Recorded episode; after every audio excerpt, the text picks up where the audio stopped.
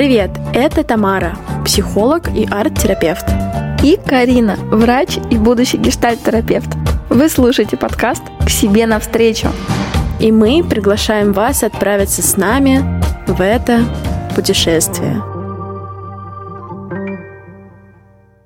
Сегодня все больше и больше людей, когда у них есть какая-то трудность, запрос, проблема, обращаются к психологу, краткосрочное консультирование или терапия. И кто-то скажет, что это сейчас такая мода. Раньше мы без этого прекрасно жили. И, вот... и выросли нормальными. Да-да-да. Давай поговорим сегодня вообще зачем а, нужно и нужно ли, зачем да люди идут к психологу. Это такая мода или вообще что это?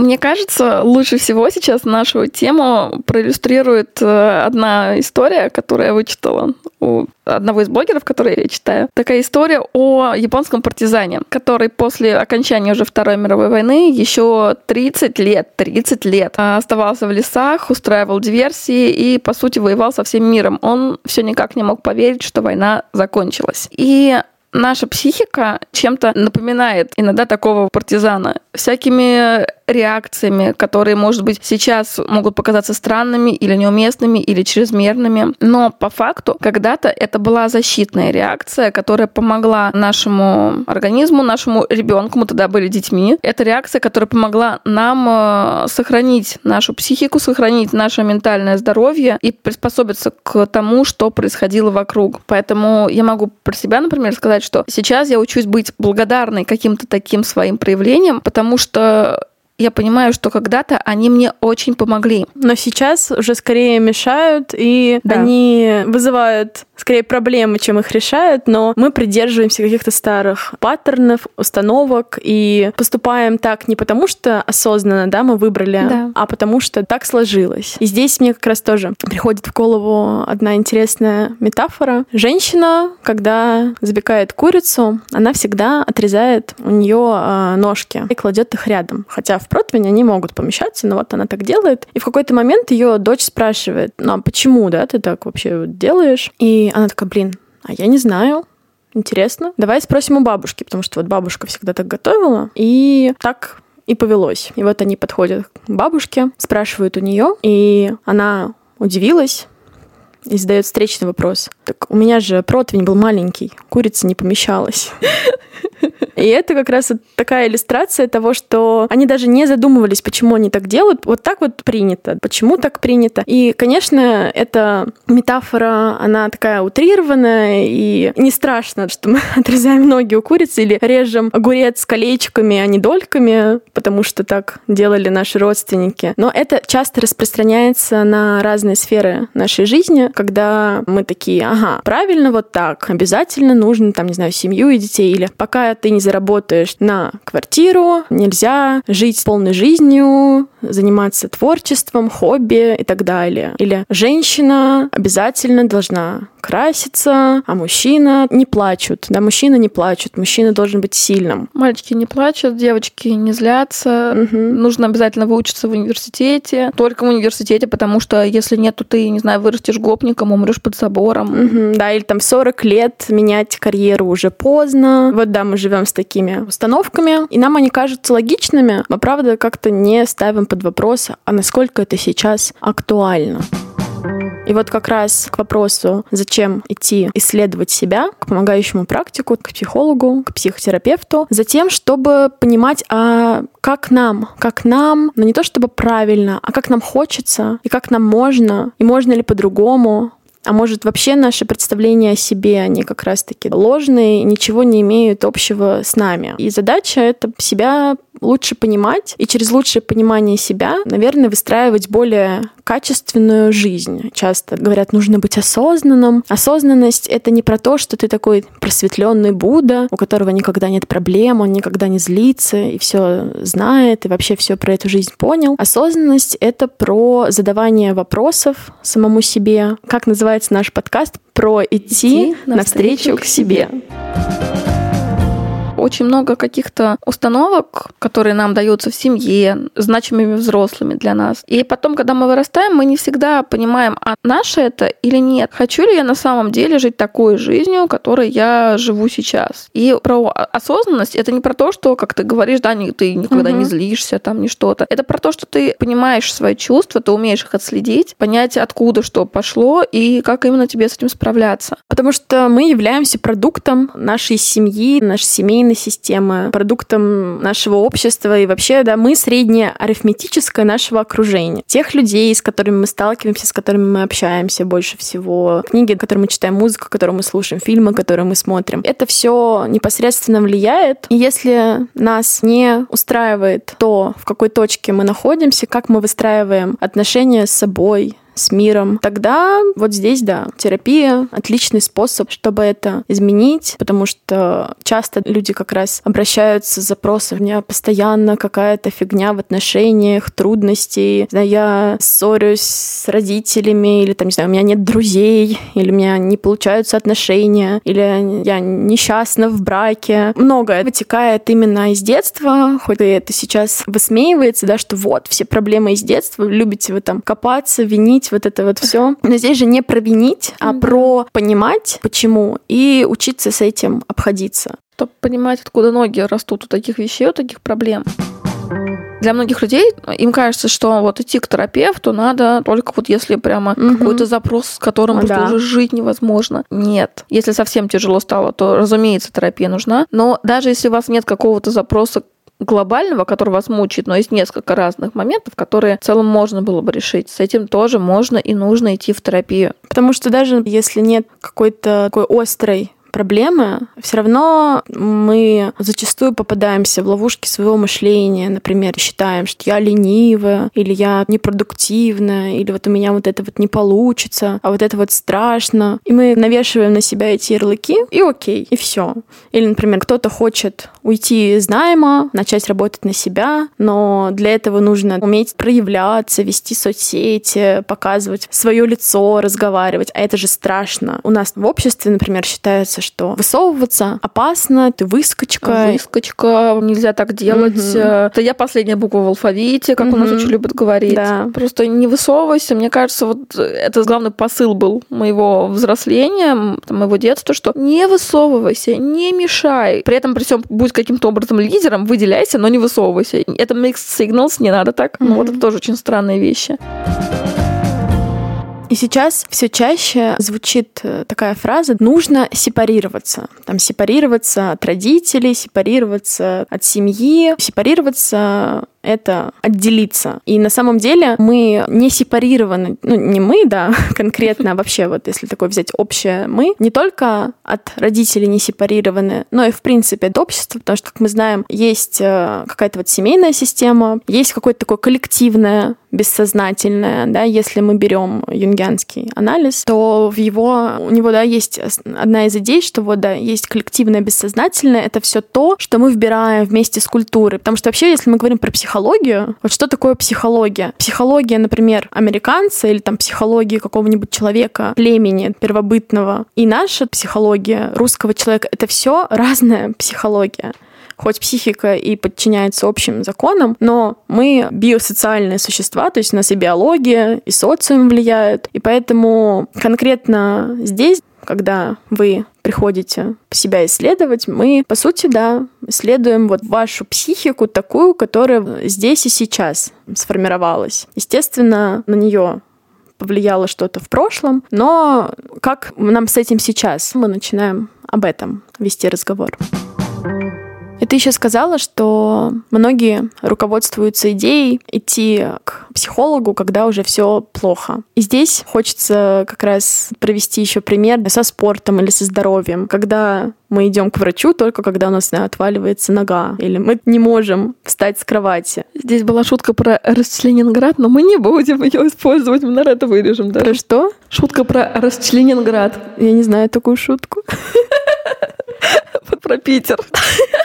там, знаешь, как, что в Питере одно время очень много находили расчлененных частей тела а. и стали говорить, что это не, не Ленинград, а расчленинград. У нас был такой ликбез исторический. Ты хочешь что-то оставить? Это исторический ликбез от Карины. А, а Карина у нас любит историю, да? Карина просто увлекается true crime ом еще, поэтому э, вторая часть моих подкастов, знаете, у меня вот есть часть подкастов про психологию и часть подкастов на тему true crime а, которые я очень люблю. Это была та субличность, которая, которая вылезла, которая не смогла молчать. Да, и это к тому, что не обязательно идти только когда все плохо. В принципе, гигиена, психологическая гигиена мыслей не повредит. Вообще, кто такой психолог? Психолог — это не волшебник, не маг, это не человек, который скажет, как правильно делать, ответит на все твои вопросы и решит что-то за тебя. По сути, это проводник, это человек, с которым ты выстраиваешь отношения. Потому что что такое терапия? Это отношения в первую очередь, в которых ты находишь принятие, безоценочность, поддержку, а часто именно этого большинству людей не хватает в реальной жизни. Обычно этого очень не хватает, и с психологом формируются совершенно особые отношения. Угу. Это не отношения с мамой или с кем-то из родителей, не отношения с кем-то из друзей. Прекрасно, когда у вас доверительные отношения с родственниками или с близкими, или с друзьями, вы можете сидеть на кухне и что-то рассказывать. С психологом совершенно другие вещи вы обсуждаете, и совершенно по-другому. Даже не так. Я по себе заметила, что когда я с подругой говорю, что-то рассказываю, угу у меня одни реакции. Когда я с психологом про то же самое говорю, реакции уже совершенно другие, что-то другое, что-то новое вылезает, какие-то эмоции. Угу. Потому что от психолога мы получаем принятие, получаем поддержку. Ну, от подруги мы тоже можем получать принятие, она нас выслушает и там скажет, да, он козел, или слушай, ты правильно это сделал. Но это все-таки не про терапию, вот в том смысле, в котором мы говорим, да. Я бы сказала, что подруга предвзята, а психолог нет. Психолог смотрит на эту ситуацию как бы сверху. Угу. Он может ее видеть увидеть, может задать тебе наводящие какие-то вопросы, и ты уже сможешь сам сделать какие-то выводы. Свои. Да, то что психолог это то лицо, которое вовлечено в твой внутренний процесс, в то, что с тобой происходит и как тебе здесь и сейчас, но все-таки вы как бы не сливаетесь. Он правильно ты подчеркнула, как бы немножко так отстраненно, потому что все-таки он независимое лицо. И именно поэтому в этике у нас заложено, что нельзя спать с психологом, со своим, ходить на свидание, гулять, дружить вот в близких отношениях, потому что это помешает процессу song. Нельзя так. Насколько я знаю, психологи ведут соцсети, и, например, ты, как клиент, ты можешь подписаться на его соцсети, угу. но психолог не должен, но он не имеет права подписываться на твои соцсети. В ответ. В ответ, По да. крайней мере, пока ты находишься у него в терапии. Да. Потому что сейчас уже у нас такое время, когда все таки соцсети это очень популярно, они есть практически у каждого. Бывает, что как-то этого даже, не знаю, не избежать этого соблазна. Но да, пока вы в терапии, пока вот вы в этих вот терапевтических отношениях, то это правда может повредить процессу. Я думаю, что у многих наших слушательниц сейчас возник вопрос. Э, а если не возник, то вот сейчас возникнет. Сейчас он точно возникнет. Сейчас очень много специалистов, очень много психологов, психотерапевтов, коучей. И вход в профессию, можно сказать, стал ну, довольно легким. Как человеку, который не связан с психологией, как-то еще не совсем в этом во всем разбирается, отличить профессионального психолога от непрофессионального. От некомпетентного. От да? некомпетентного. Да, классный вопрос. Давай его раскроем. Тогда у меня встречный вопрос, Карина, когда вот ты пошла на личную терапию, как ты выбирала себе специалиста? Тут можно сказать, что я немножечко читер, потому что у меня есть знакомая психотерапевт, она работает в гештальт-подходе. Я не могу быть ее клиенткой, потому что мы уже знакомы, у нас дружеские отношения. Я попросила ее посоветовать мне кого-то из ее коллег, э, что она и сделала. Поэтому к этому специалисту у меня уже изначально был определенный кредит доверия, потому угу. что посоветовал человек. Базовый кредит. Да-да-да. Угу. В целом, когда ты приходишь к терапевту, у меня было так, что я спросила у нее про ее образование, про то, какие курсы она сейчас проходит, где она обучается, проходит ли она личную терапию, есть ли у нее супервизия. Кстати, если не все наши слушательницы знают, что такое супервизия, э, я думаю, ты, Тамара, намного лучше это расскажешь. Важно, что ты сказала про личную терапию. Э, давай тогда коснемся этого поподробнее после того, что такое супервизия. Когда психолог начинает свою практику, по-хорошему, он сразу должен обзавестись супервизором, человеком, специалистом, у которого больше опыта и, не знаю, может быть, точечно как-то вот в этой сфере да, образования, э, и он может посмотреть на вашу работу тоже так со стороны. Прям хочется отдельно выделить, что когда мы про работу клиент, да, а, психолог, клиент-терапевт, то здесь вот мы упомянули, что специалист, он смотрит так чуть-чуть отстраненно, то есть он видит картину сверху. Он не предвзят. То есть он здесь с тобой в контакте, и тем не менее он может чуть-чуть отстраниться. Это очень знаменитая метафора, да, что когда мы с чем-то очень близко, у нас все темно, а вот когда мы отдаляемся, мы начинаем видеть. Также и с терапией. Кстати, еще если вернуться, зачем идти в терапию? Даже если мы супер умные, осознанные, все про себя знаем, кучу книжек прочитали, курсов прошли, и даже если у нас есть психологическое образование, и мы сталкиваемся с какой-то трудностью, для нас она всегда вот такая немножко как черная стена. Есть такой же феномен, как туннельное мышление. Угу. То есть, когда да. ты находишься внутри ситуации, да. она для тебя страшная, да. она тебя триггерит, она тебя пугает. И ты не можешь э, трезво оценить, либо увидеть угу. все какие-то выходы. Да. Именно поэтому психолог, он как раз и поможет, задавая вопросы определенные, подсветить угу. что-то. Да, потому что когда мы с чем-то сталкиваемся, мы непосредственно в роли субъекта, мы столкнулись с этим, но мы как бы не наблюдатель. Часто говорят, важно уметь быть в роли наблюдателя. Но у нас это получается очень редко, когда вот эмоции очень сильные, острая реакция, вот эти переживания, менее ну, сложно пойти в эту роль наблюдателя. И вот как раз специалист, он в том числе наблюдатель. Он видит картинку шире. И вот также с супервизором. Он э, видит вашу работу с клиентом тоже шире. То есть, если у тебя есть какое-то, может быть, сомнение или какой-то вопрос, связанный с работой, вот именно с этим клиентом, вообще с каким угодно клиентом, ты идешь к супервизору, рассказываешь ему, естественно, конфиденциально, без а, называния имен, разглашения какой-то вот личной информации, да, о чем вообще ваша работа, и он может, например, какую-то свою точку зрения здесь изложить или посмотреть на эту ситуацию как-то тоже шире. Это очень обогащает деятельность, очень обогащает вот этот вот процесс между клиентом психолог. И если особенно вы только начинаете вашу практику, супервизор — это must-have. И даже если вы уже опытный специалист, то тоже будет как-то очень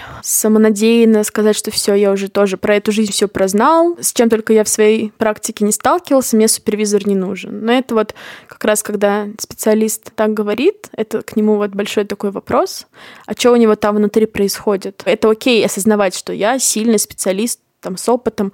Но сомневаться в себе — это важно в любой работе, ну, по-хорошему сомневаться, да, все равно оставлять вот это место для того, что, а что можно вот по-другому еще сделать, а как это можно еще эффективнее. Вот для этого нужен супервизор. Супервизор нужен для того, чтобы подсветить самому психологу, самому специалисту какие-то моменты, если, например, что-то специалиста триггернул, какой-то угу. момент его задел, или он просто начал уставать, ему необходим отдых, да, как-то, и супервизор может это подсветить и просто объяснить, что сейчас ты не полезен, сейчас тебе лучше взять отдых, набраться сил, чтобы ты не навредил своим клиентам. Потому что это одна из самых важных вещей. Мы все-таки идем в эту специальность для того, чтобы помогать людям. А как ты можешь помочь кому-то, если ты не можешь помочь себе? Это как наденьте сначала кислородную маску на себя, а потом, потом на ребенка. Да, угу. именно так. Да, если мы вернемся к пункту про личную терапию. У многих стереотип, что в смысле психолог ходит к психологу. Нет, ты что, нет, нет, нет, нет, конечно, нет. А психолога, у него, знаете, у него нимб над головой, у него крылья там выросли, он все знает, все понимает, все травмы проработал просто от и до. И вообще он сверхчеловек. Сверхчеловек, абсолютно. Да. Опять же, чем ты лучше себя понимаешь, исследуешь, осознаешь, тем ты можешь э, глубже пойти в работу, в процесс с другим человеком. И, конечно, любому помогающему практику, по-хорошему и преподавателям, учителям, которые работают с детьми, важно регулярно быть в терапии. Кстати, такие профессии, как психолог, преподаватель, учитель, это такие профессии, где очень высокий риск выгорания, потому что ты вовлекаешься в людей, ты в контакте с людьми, в качественном контакте. Это как у тебя 10 контактных часов с клиентами, там 20, и ты вот в неделю, я имею в виду, и ты вот каждом, во время вот этой работы ты прям, ну вот фокус, да, у тебя, и ты выкладываешься. Вот попробуйте выкладываться столько вообще в общении и посмотрите, насколько вас хватит. Поэтому, конечно, важно тоже это отслеживать, следить за своим состоянием. Вообще, основной инструмент психолога-терапевта — это его личность и ваши отношения. И чтобы ваши отношения были здоровыми и приносили плоды, то нужно на это делать акцент. Сам клиент тоже должен быть готов работать над собой. Можно просто, да, походить, ты можешь что-то для себя выяснить, и потом никак это не использовать и никак mm-hmm. не менять ничего в своей жизни. Но потом, к сожалению, такие люди ходят и говорят, что вот ходил к психологу, а он мне не помог. Угу. Это тоже такая подтема цена успешной терапии, что влияет на успех вашей работы. Я думаю, мы это чуть попозже подробно затронем. Суммируя про психолога личную терапию, психолог — это тот человек, который... Его личность — это его инструмент в том числе, поэтому он должен быть отдохнувший, выспавшийся, как мы сейчас говорим, быть в ресурсе. В ресурсе, да. потоке. Да. А для этого нужно уметь очень хорошо саморегулироваться. А это, как правило, личная работа. Поэтому образование образование, личная терапия, супервизия. Давай еще с тобой упомянем. Стабильность, что ты да. всегда можешь рассчитывать на регулярные встречи. Регулярные встречи, что да. очень важно. Я настолько привыкла, что в определенный день недели я иду к своему терапевту. Что иногда бывает так, что мы переносим, например, сеанс, ну, редко такое например, может произойти, и мне очень некомфортно становится, что как так? Как, почему вот в этот день mm-hmm. я не иду к ней? Поэтому, да, стабильность, она очень важна. В том числе залог эффективной как раз терапии. И, конечно же, психолог не грузит своими личными историями, не дает советов в стиле... В каком стиле? Бросай своего козла! Да, или меняй работу, или тебе надо вот так вот. Вам нужно сделать то-то и то-то. А еще я сделаю сейчас вжух волшебной палочкой, да, и да. вы просто за два сеанса ровно проработаете все свои травмы. Вот, да. Мы не обещаем решить проблему за один сеанс, там, за два сеанса, потому что мы не волшебники, это важно осознавать, и у пациента есть свои ограничения, могут быть. Откуда мы знаем? Вдруг у него сопротивление возникнет, или он будет не готов вот в это сейчас, или, в принципе, он пришел, может быть, не по своей воле, или в это не верит. Всякое бывает. Мы можем гарантировать, что мы поможем себя исследовать, узнавать лучше, ответить на какие-то вопросы, поможем выработать новую стратегию, подсветить что-то, отразить. И часто это помогает решать проблемы первые несколько сеансов это как знакомство вас с терапевтом. Вы друг друга узнаете, понимаете, как лучше взаимодействовать, как общаться. И поэтому далеко не сразу устанавливается какой-то коннект даже в обычной жизни, когда мы с кем-то знакомимся. Мы же не с самого начала начинаем человеку доверять, как-то раскрываться перед ним. Угу. Психологом та же история. Опять же, это к вопросу о том, что это отношения. И главный инструмент — это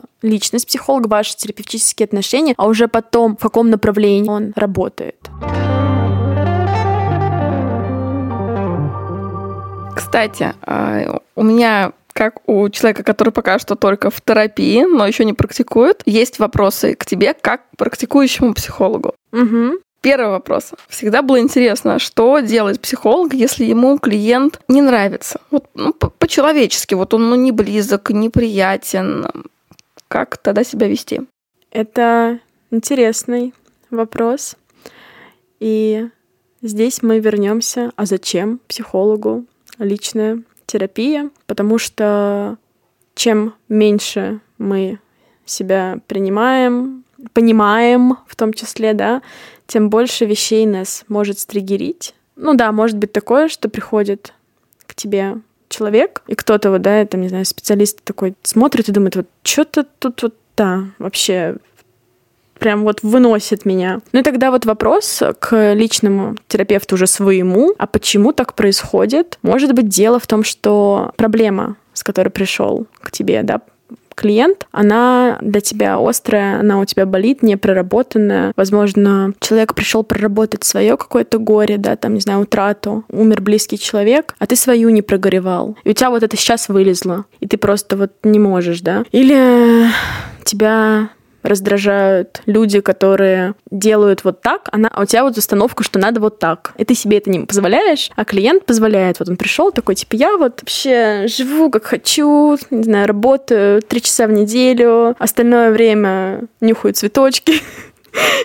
и, не знаю, ем пирожные. И ты такой сидишь, как он Я тоже хочу пирожные есть. Наслаждается жизнью, какой он безответственный. Тебя он начинает раздражать сильно этим. В общем, да, такое может быть.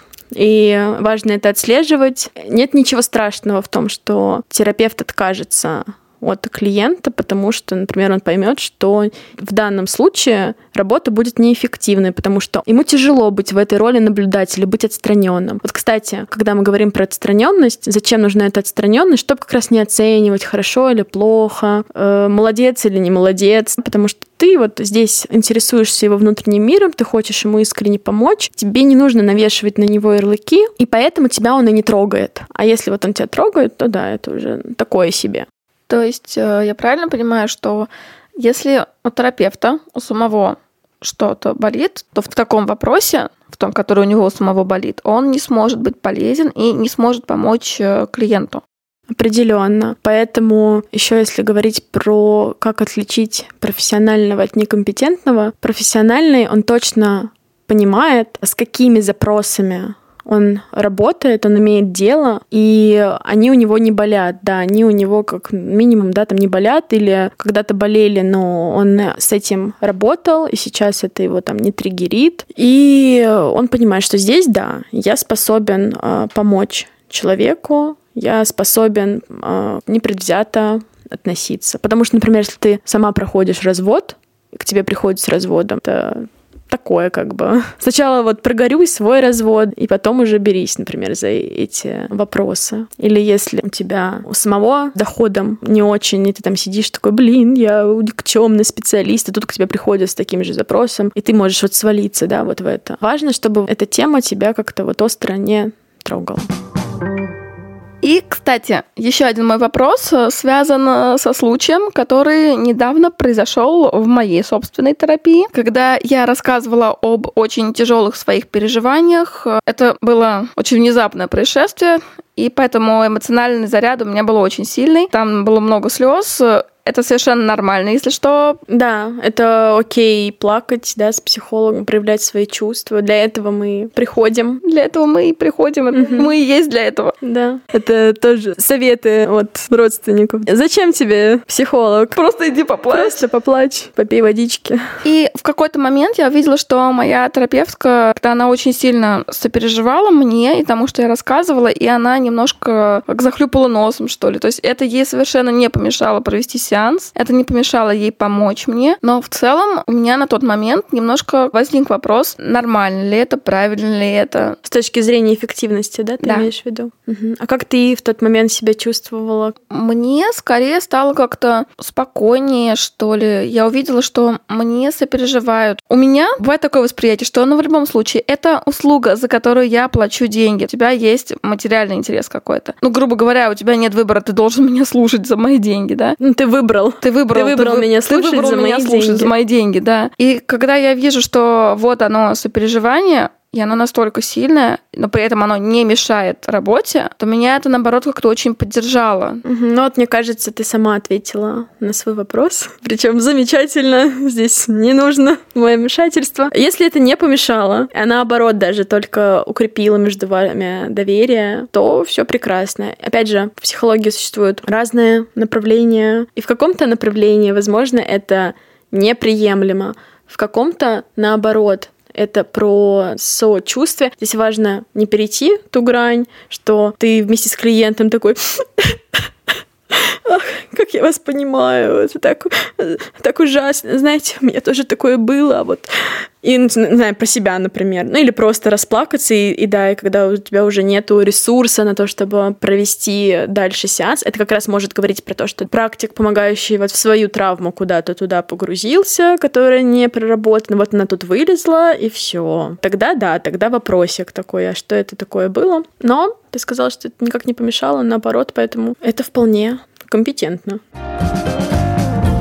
Давай затронем следующий вопрос. Как человеку, который решился пойти в терапию, выбрать подход, в котором работает психолог. Ведь подходов множество. Есть э, КПТ, есть гештальт, экзистенциальная терапия, есть арт-терапия, которой ты как раз и занимаешься. Как человеку не потеряться во всем этом и понять, что ему близко. Угу, такой топ вопросов, да, когда э, человек ищет себе специалиста. У нас уже заканчивается время, и чтобы не утомить наших дорогих слушателей. Давай э, раскроем э, вот эти вопросы, которые мы так вскользь обсудили сегодня в следующем выпуске, да, и мы прям подробно коснемся вообще, какие направления существуют. Существует ли самое эффективное, да, направление? Которое поможет всем. Да, и как вообще его выбрать, насколько оно важно. И как раз можем рассказать вообще, как проходит, да, вот первая сессия, вообще как устроена работа, вот типа ты пришел и дальше что? Потому что многие прям этого боятся, и поэтому откладывают откладывают, да, вот свою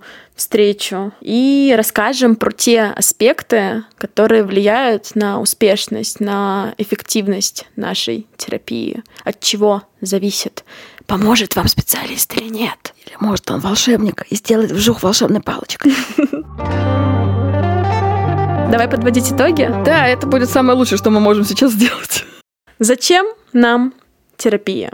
Чтобы мы не бегали как партизан и не думали, что война все еще продолжается. И понимали, зачем мы отрезаем ножки у курицы. Если серьезно, то э, терапия нам нужна для того, чтобы мы могли как-то расширить э, свои взгляды, по-другому посмотреть на себя, на то, как мы взаимодействуем с миром. И мне понравилось, как в какой-то момент в одной из наших бесед ты сказала, что мы ранимся об отношения. А, да, мы ранимся об людей и, исцеляемся, исцеляемся тоже, тоже об отношениях, об людей и об отношениях с ними. Да, потому что через всю нашу жизнь, да, красной нитью проходят отношения с собой, с миром, с окружающими. И то, как вообще мы привыкли относиться к себе, взаимодействовать с собой, вот с миром, от этого зависит наше состояние гармонии, спокойствия и понимание, что, почему и как. И здесь, наверное, добавим, что, конечно, это не единственный способ себя исследовать. Да? И каждому ли нужно идти к психологу? Я бы сказала, что да, каждому нужно идти к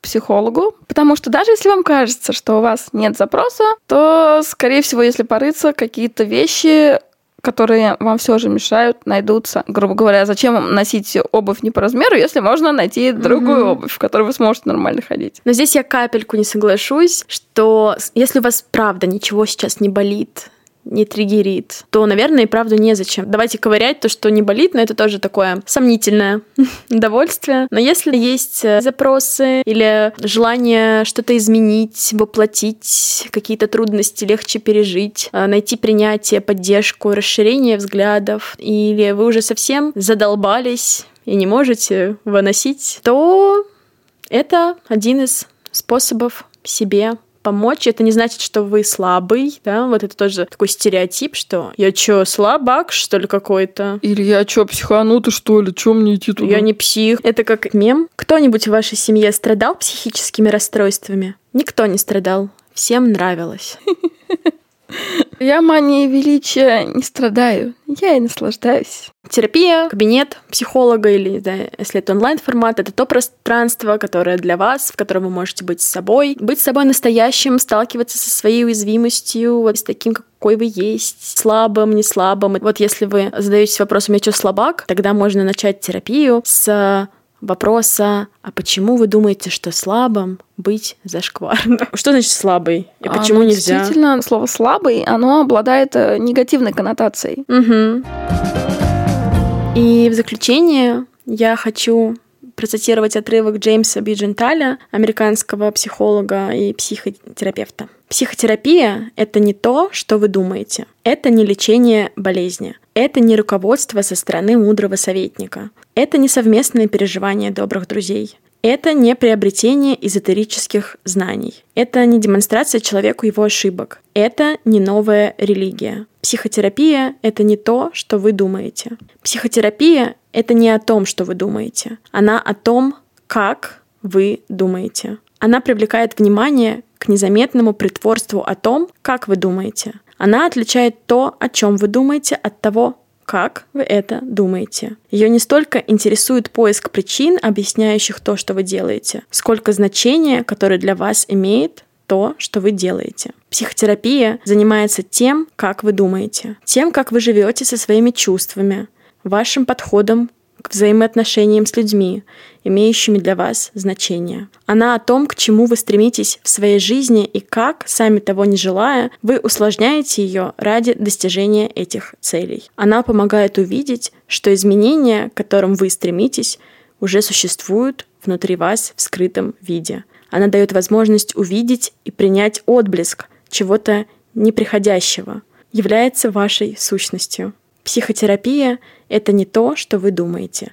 Это то, как вы живете сами с собой в данный момент. А теперь задание выпуска для наших прекрасных слушательниц. Да, чуть не забыли. Попробуйте в течение недели прислушиваться к себе и отслеживать, какие у вас есть установки. Ну, например, что надо всегда краситься, или необходимо работать 24 на 7 без отдыха. Я должна всегда ходить на каблуках. Или я первая не буду звонить или писать. Я должна всегда ходить с распущенными волосами или наоборот с собранными. Неважно, болит у меня голова или нет, если я сейчас не лягу с мужем в постель, то он от меня, не знаю, уйдет. А еще я должна непременно прийти после восьмичасового рабочего дня и приготовить мужу суп. Иначе он же тоже уйдет от меня, например. Я не могу отказать коллеге, потому что это неправильно. То есть какие-то такие, да, должествования. Я должен, надо, так правильно. Поисследовать вообще, сколько у вас таких вот надо в жизни, насколько часто вы с ними сталкиваетесь, как вы с ними обходитесь и вообще откуда они возникают. Это ваше? Вам кто-то сказал? И как вам с этим? Как вам с этим должествованием в своей жизни? И попробуйте еще понаблюдать в такие моменты, особенно когда вас просит какой-нибудь коллега или друг. Если вы говорите кому-то «да», то не говорите ли вы при этом «нет» самому себе? Очень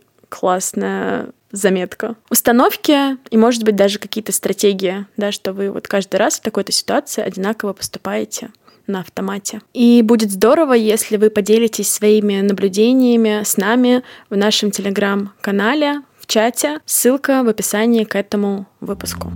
И если вам понравился этот выпуск и вы хотели бы услышать продолжение, то, пожалуйста, дайте нам об этом знать, пишите комментарии, ставьте нам лайки, звездочки, сердечки. Да, лайки можно поставить в Яндекс Музыке, если вы нас слушаете через это приложение. И если вы слушаете через Apple Podcast или у вас есть Apple Podcast, то, пожалуйста, поставьте нам там оценку и напишите комментарий. Это нас очень поддерживает. Мы видим обратную связь и получается такой обмен энергии, что очень-очень, конечно же, важно нам. И до следующей встречи. Всем пока-пока.